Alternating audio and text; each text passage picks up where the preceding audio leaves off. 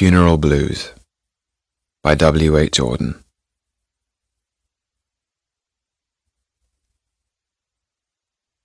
Stop all the clocks. Cut off the telephone.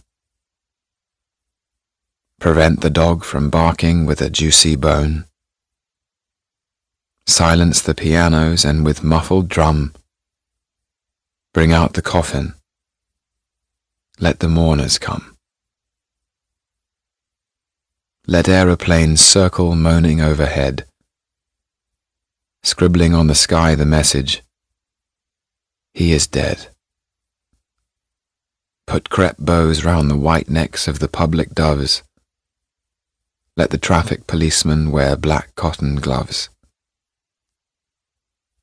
He was my north, my south, my east and west, my working week and my Sunday rest, my noon, my midnight, my talk, my song.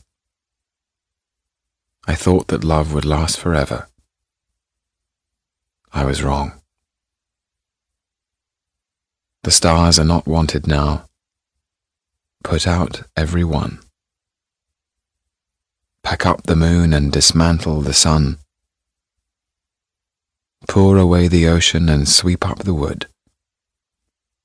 For nothing now can come to any good.